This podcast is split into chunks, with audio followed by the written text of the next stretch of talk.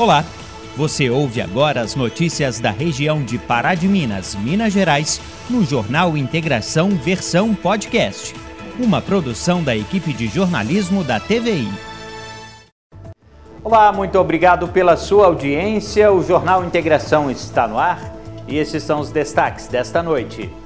Oito pessoas são presas em Nova Serrana e Moema em operação conjunta entre as polícias militar e civil, Ministério Público e Receita Estadual. O trabalho teve como objetivo desarticular uma quadrilha suspeita de tráfico de drogas. Prefeitura vai construir nova rotatória em Pará de Minas. Comerciantes não gostaram da ideia. Itaúna comemora dia em que nenhum caso de coronavírus foi registrado na cidade. Vacinação avança em Pará de Minas e está chegando a vez de mais um grupo de adolescentes começar a ser imunizado.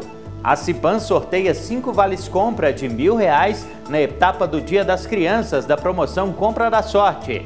A academia mais tradicional de Pará de Minas comemora 42 anos com gincana especial para alunos. E ainda vamos falar da importância dos brinquedos para o desenvolvimento das crianças. Hoje é quinta-feira, 14 de outubro de 2021. O Jornal Integração começa agora.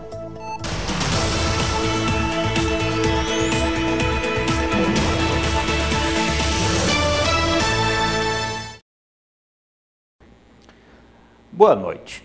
Uma nova rotatória deve ser construída em Pará de Minas. Será na rua Antônio Rocha, próximo ao AA. A obra anunciada pela Prefeitura não agradou nem um pouco os comerciantes da região. Quem tem as lojas próximo de onde será construída a rotatória, na rua Antônio Rocha, não gostou da notícia. Eles alegam que o local, que já é difícil para os clientes estacionarem, vai ficar ainda pior. A gente sabe que realmente alguma coisa tinha que ser feita aqui na, em frente à loja, aqui onde é que vai ser feito, porque é muito acidente, muita coisa. Só que por outro lado, a gente tá, é, não sabe se, se essa rotatória seria coisa melhor a ser feita, pensando no lado aqui dos comerciantes, tanto para nós quanto acredito para o outro lado da avenida também. Um dos grandes problemas é para os comerciantes que precisam descarregar mercadorias. Com a rotatória, será inviável a carga e descarga no local. Alex, que é comerciante e está há anos por ali, comenta que às vezes será preciso até mudar de endereço. Na verdade, o estacionamento aqui já é ruim vai piorar ainda mais. Alguma coisa tinha que ser feita mesmo, não sei se necessariamente uma rotatória nesse local, mas corre o risco até da gente ter que mudar o comércio que já tem 20 anos que funciona aqui por causa dessa rotatória. Segundo ele, a prefeitura alegou que fará uma carga e descarga mais à frente, mas mesmo assim não será o ideal.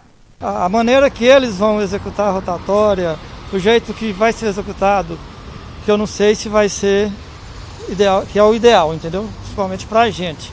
Mas nós tivemos na prefeitura já, junto com o vereador Juninho e com o vereador presidente da Câmara, Toninho, eu e o Gustavo, nós conversando lá com o Dimitri, recebeu a gente lá muito bem. Porém, não tem nada que fazer mais. A rotatória já vai ser feita, já disponibilizou um carga e descarga para a gente aqui. E vamos esperar para ver, né? Se vamos continuar aqui, se vamos ter que mudar, se vamos ser prejudicados, se vamos ser beneficiados, né? Só com a rotatória pronta que nós vamos ter essa resposta. Em nota, a Secretaria Municipal de Desenvolvimento Urbano informa que a futura rotatória foi planejada com base no alto fluxo de veículos no local. Diariamente passam mais de 8 mil por lá.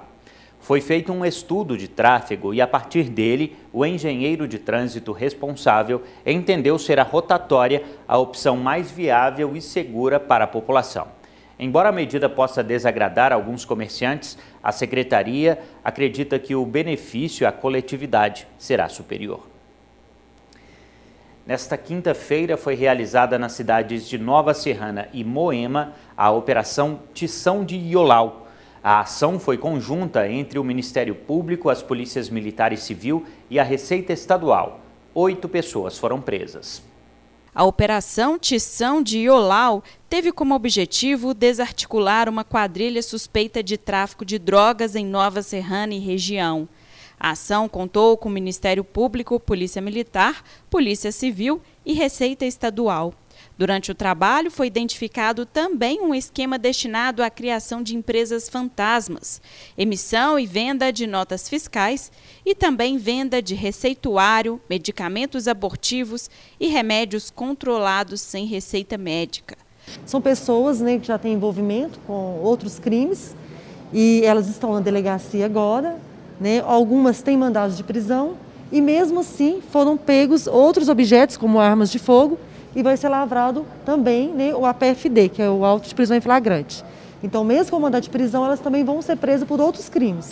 Foram mais de três meses de investigação. Expedidos quatro mandados de prisão preventiva, 16 mandados de busca e apreensão, sequestro de bens e veículos dos investigados.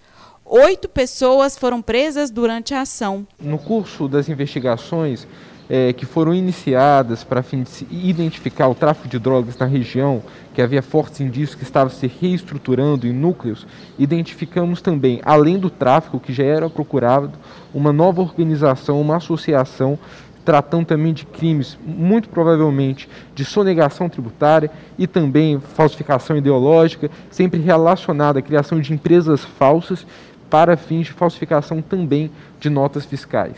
Vários objetos foram apreendidos, como uma arma de fogo, um aparelho celular furtado, 10 porções de maconha, dois tabletes de maconha, uma porção de rachixe, quatro porções de cocaína, duas balanças de precisão, cinco veículos, quatro relógios, aproximadamente a quantia de 10 mil reais em dinheiro, anotações sobre o tráfico de drogas e material utilizado no preparo e fracionamento das drogas, medicamentos, diversos aparelhos celulares, computadores e materiais de informática usados em crimes fiscais, cartões e extratos bancários e dois pássaros da fauna silvestre. Desde 2019, nós deflagramos a primeira operação é, operação denominada Delivery, e nós identificamos que as entregas eram feitas principalmente por motocicletas. E as pessoas envolvidas usavam os aplicativos, principalmente o WhatsApp e também telefones. Isso ainda acontece, nós temos um serviço de inteligência muito ativo e foi identificado novamente nessa operação durante as interceptações telefônicas. É, agora o passo da secretaria vai ser é, receber os equipamentos que foram apreendidos para fazer realmente a copiagem, a quebra do, do, dos sistemas que às vezes estão é, dentro dos computadores ou estão arquivados em nuvens para realmente é, chegar a esses, é, essas pessoas que realmente é, criaram empresas que realmente não têm existência de fato e que podem estar, às vezes, prejudicando outras pessoas que nem sabem que tem empresa no nome, que estão é, tendo seus CPF, seus documentos utilizados de forma irregular. Para quem busca uma nova oportunidade de trabalho, foi publicado o edital do concurso público da Polícia Civil de Minas Gerais. No total, são 519 vagas para vários setores. A repórter Isabela Bani tem os detalhes. Sim, Felipe, olha só, as inscrições podem ser feitas até o dia 9 de novembro. As provas serão realizadas nos dias 12 e 19 de dezembro, pela manhã e à tarde. No total, são disponibilizadas 519 vagas e há 62 vagas para delegado, é, 9 para médico-legistas 21 para perito criminal, 30 para investigador de polícia e 397 para escrivão de polícia. Os salários variam de R$ 4.631,21 a R$ 12.967,43. O site para inscrições é o www.acadepol.policiacivil.com www.mg.gov.br barra concurso. Voltamos ao estúdio. Estamos de volta e vamos agora falar da pandemia, atualizar os números da Covid-19 em Pará de Minas.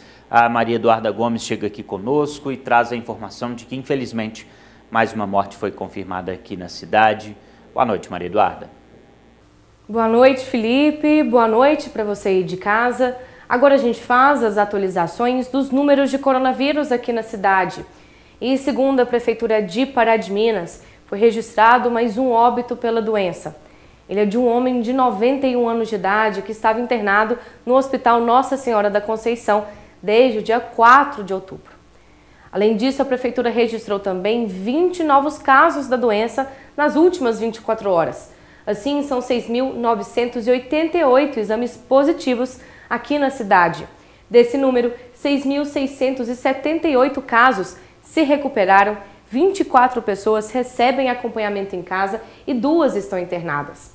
Desde o início da pandemia, a cidade atingiu a marca de 284 óbitos pela doença. Agora a gente continua fazendo atualização para você, mas falando do Hospital Nossa Senhora da Conceição. E segundo a instituição, são quatro internações com a confirmação da doença. Duas pessoas aqui de Pará de Minas e duas de outros municípios. O hospital registrou também uma internação com a suspeita de coronavírus. Essa pessoa é aqui de Pará de Minas. Já sobre o número de mortes, o hospital fez o registro de 302 óbitos por coronavírus. São 194 pessoas aqui de Pará de Minas e 108 de outros municípios. Agora a gente fala da taxa de ocupação dos leitos. A UTI tem 25% dos leitos ocupados. Já os leitos clínicos têm uma taxa de ocupação de 10%. Essas foram as atualizações dos números de coronavírus para esta quinta-feira e eu vou deixar o recado que, né, você já sabe continue se protegendo e, se possível, fique em casa. Boa noite para você. Boa noite, Felipe. Eduardo, boa noite, muito obrigado e até amanhã. A vacinação contra o coronavírus dá mais um passo em Pará de Minas. Uma nova etapa já está confirmada. Os imunizantes agora vão chegar a mais um grupo de adolescentes. Quem tem as informações para a gente é a repórter Ana Laura Machado. Mais uma etapa da vacinação contra o coronavírus vai acontecer aqui em Pará de Minas. Quem tem as informações para a gente é a Ana Clara Meitre, referência técnica da Secretaria Municipal de Saúde. Qual vai ser o público-alvo dessa etapa, Ana? Essa semana a gente recebeu um quantitativo para a primeira dose, para a dose de reforço, pequeno, diante do que vínhamos recebendo. Então a gente só recebeu 120 Pfizer para a primeira dose ou para a dose de reforço. E para a segunda dose, nós receberemos, na verdade, porque chegará no dia 15 de outubro, 2.010 AstraZenecas e 4.554 Pfizer. Mas nós conseguiremos avançar um pouco no processo de vacinação, mesmo diante desses, desse quantitativo. Na sexta-feira, a gente tem, a gente aguarda um público grande para a segunda dose que são as pessoas com 47 anos ou mais sem comorbidades, né, a população em geral, e os trabalhadores industriais. Para isso, a gente vai ter cinco pontos de vacinação. O AME está funcionando de 8 às 18 horas, a UBS Nossa Senhora da Piedade de 8 às 19 e as unidades Dom Bosco, Vila Ferreira e Santos Dumont de 8 às 12 horas. Na segunda-feira, nós faremos a vacinação dos adolescentes com 15 anos sem comorbidades. E nós teremos seis pontos de vacinação. O AME de 8 às 18, o BS Nossa Senhora da Piedade de 8 às 19 horas. De 8 às 12 horas, nós teremos a UBS Dom Bosco e Santos Dumont. E nós teremos de 16 às 18 horas a UBS São Pedro e a UBS Vila Ferreira. É importante apresentar o cartão de vacinação, comprovante de residência, CPF e outros documentos que comprovem. No sábado, nós não teremos vacinação da Covid por causa da campanha de multivacinação. Então, a gente tem já um alerta do Ministério da Saúde a respeito da, da baixa procura da população pelas outras é, vacinas né, que protegem contra outras doenças. E por isso, no sábado, todas as unidades básicas de saúde estarão funcionando de 8 às 12 horas para a campanha de multivacinação. Então, quem tiver com cartão atrasado de outras vacinas que não Covid, podem comparecer. E agora vale ressaltar, né, é, para as pessoas que vão tomar a segunda dose, não deixar de comparecer, né, Ana? Exatamente. Até o momento a gente já teve mais de 40 mil pessoas é, imunizadas com primeira e segunda dose ou com dose única, né, que tem um esquema de vacinação completo. Mas é muito importante que as pessoas compareçam ao ponto para receberem a segunda dose. Obrigada pelas informações. Voltamos ao estúdio. A cidade de Itaúna registrou quase 12 mil casos de coronavírus desde o início da pandemia. Mas, nesta quarta-feira, o prefeito do município comemorou a notícia de que nenhuma nova notificação foi registrada e agradeceu aos moradores pela colaboração no enfrentamento à doença uma notícia positiva. Foi assim que o prefeito Neider Moreira começou o pronunciamento em um vídeo gravado e enviado pela assessoria de comunicação da Prefeitura de Itaúna. O motivo foi que nesta quarta-feira, 13 de outubro, nenhum caso confirmado foi registrado no boletim epidemiológico, divulgado pela Secretaria de Saúde do município.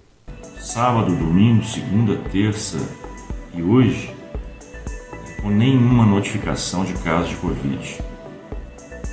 Ou seja, a vacinação tem ajudado demais no controle da pandemia.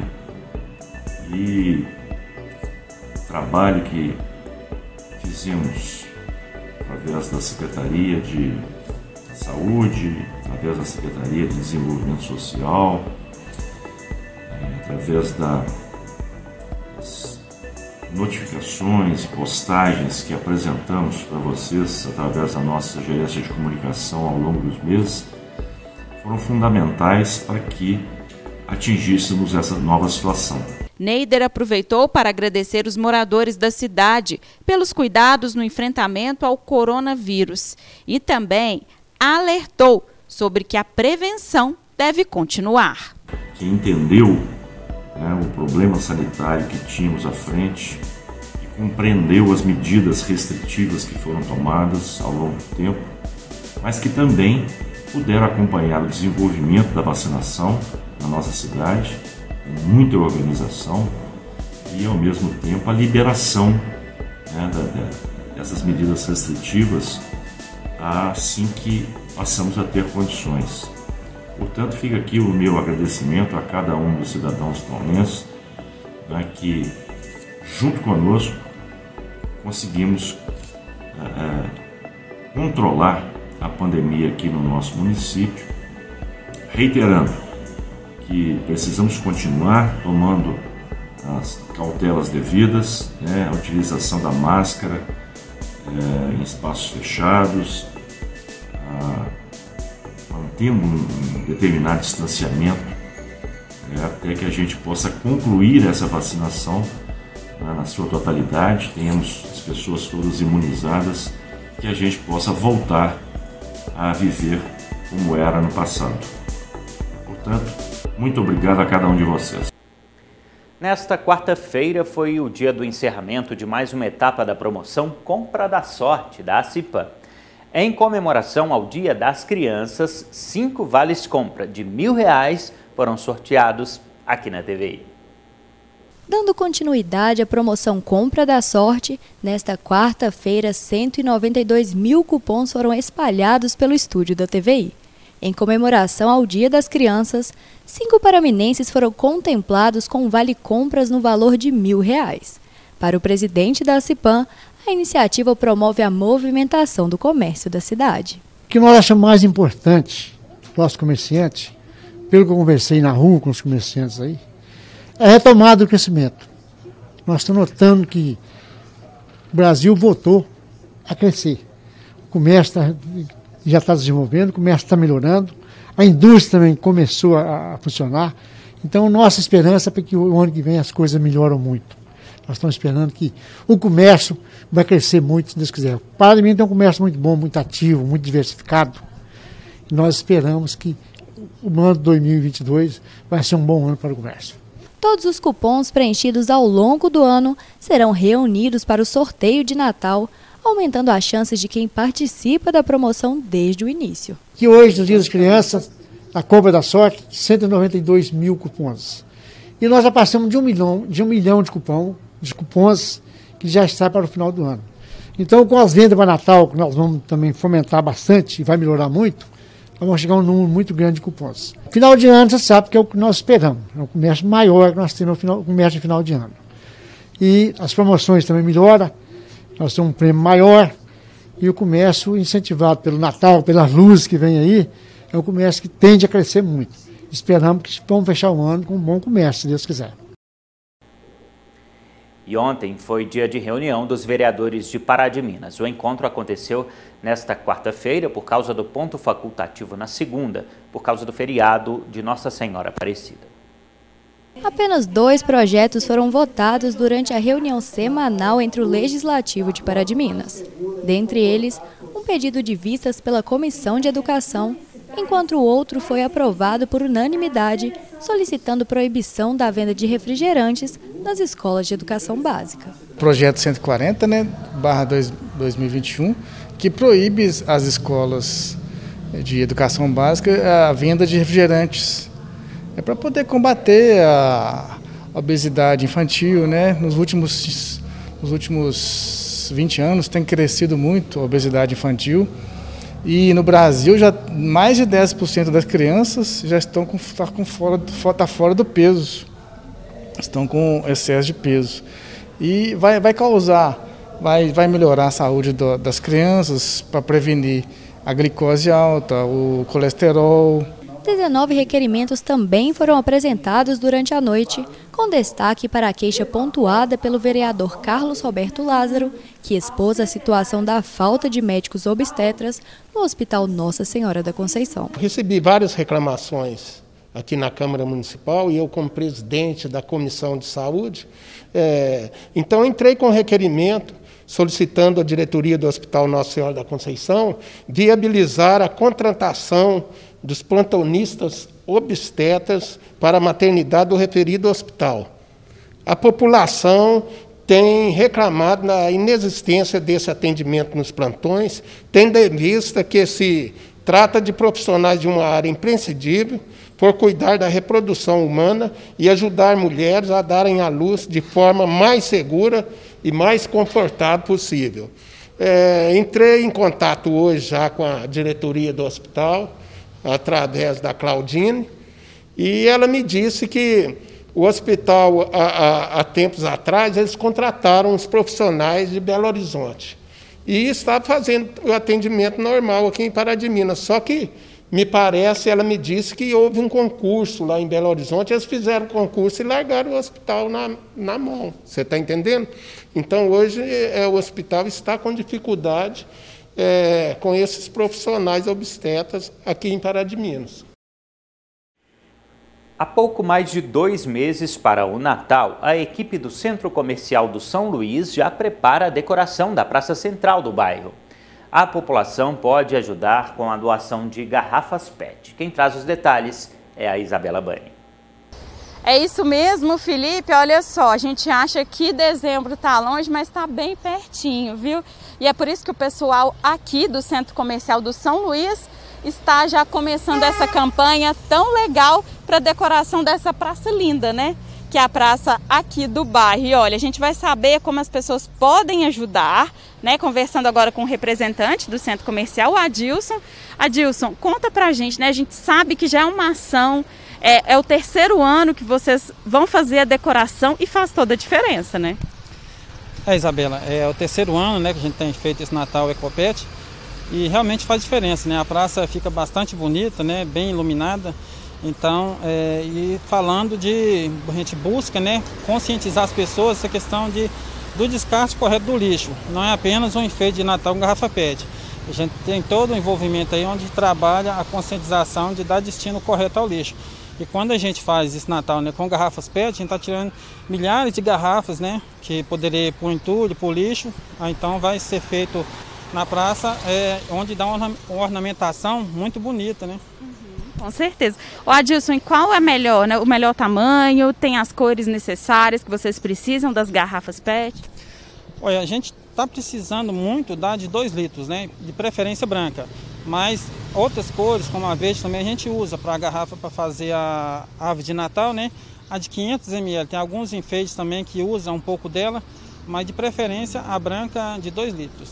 E onde que as garrafas podem ser né, entregues? Olha, pode ser que na padaria Café com Leite, pode ser que de frente à padaria com a Eusisa, né? E também nós temos o apoio do, da feirinha, né? A feirinha lá na, de frente do ABC, lá tem o Ecoponto, Então eles vão estar tá recebendo as garrafas para a gente. E também no Ecoponto que acontece aqui no bairro São Luís, também eles vão receber as garrafas para a gente. Aí, porque tem mais opções para onde fica mais fácil a pessoa estar tá trazendo essas garrafas para a gente. Com certeza, muito obrigada pela entrevista. E é isso que o Adilson falou, né? Além de deixar aqui o local mais bonito, com o encanto do Natal, você também colabora com a sustentabilidade. Então, lembrando, olha, as doações já podem ser entregues a garrafa PET de 2 litros, de preferência na cor branca. Voltamos ao estúdio. Uma das academias mais tradicionais de Pará de Minas, a Maria Diniz, completa neste mês de outubro 42 anos de fundação. Para comemorar o aniversário, a academia tem promovido várias atividades com os alunos. Uma delas foi a Gincana, que celebrou também o Dia das Crianças. Ao longo desse mês terão vários eventos é, em comemoração dos 42 anos da academia e também em comemoração do Dia das Crianças. São, são eventos para crianças, adultos, jovens, adolescentes, todas as idades e em todas as modalidades, seja na piscina ou fora dela. A história da academia é longa e sempre vem colocando a saúde em primeiro lugar, promovendo a prática de atividade física de forma responsável e com qualidade. É muita história, 42 anos é, é muita coisa, né? E sobrevivendo nesse mercado que é, que é difícil com pandemia, sem pandemia.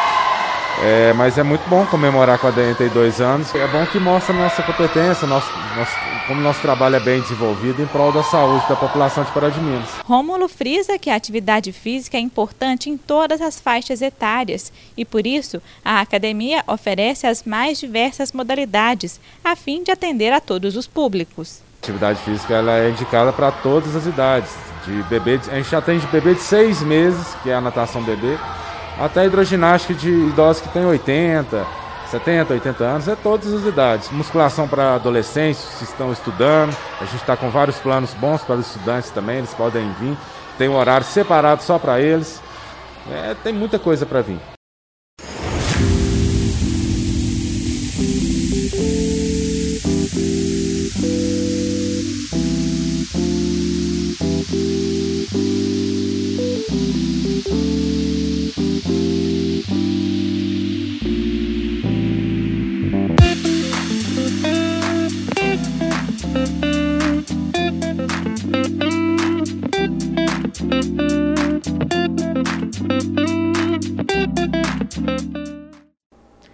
Não é segredo que, para as crianças, a melhor forma de passar o tempo é brincando.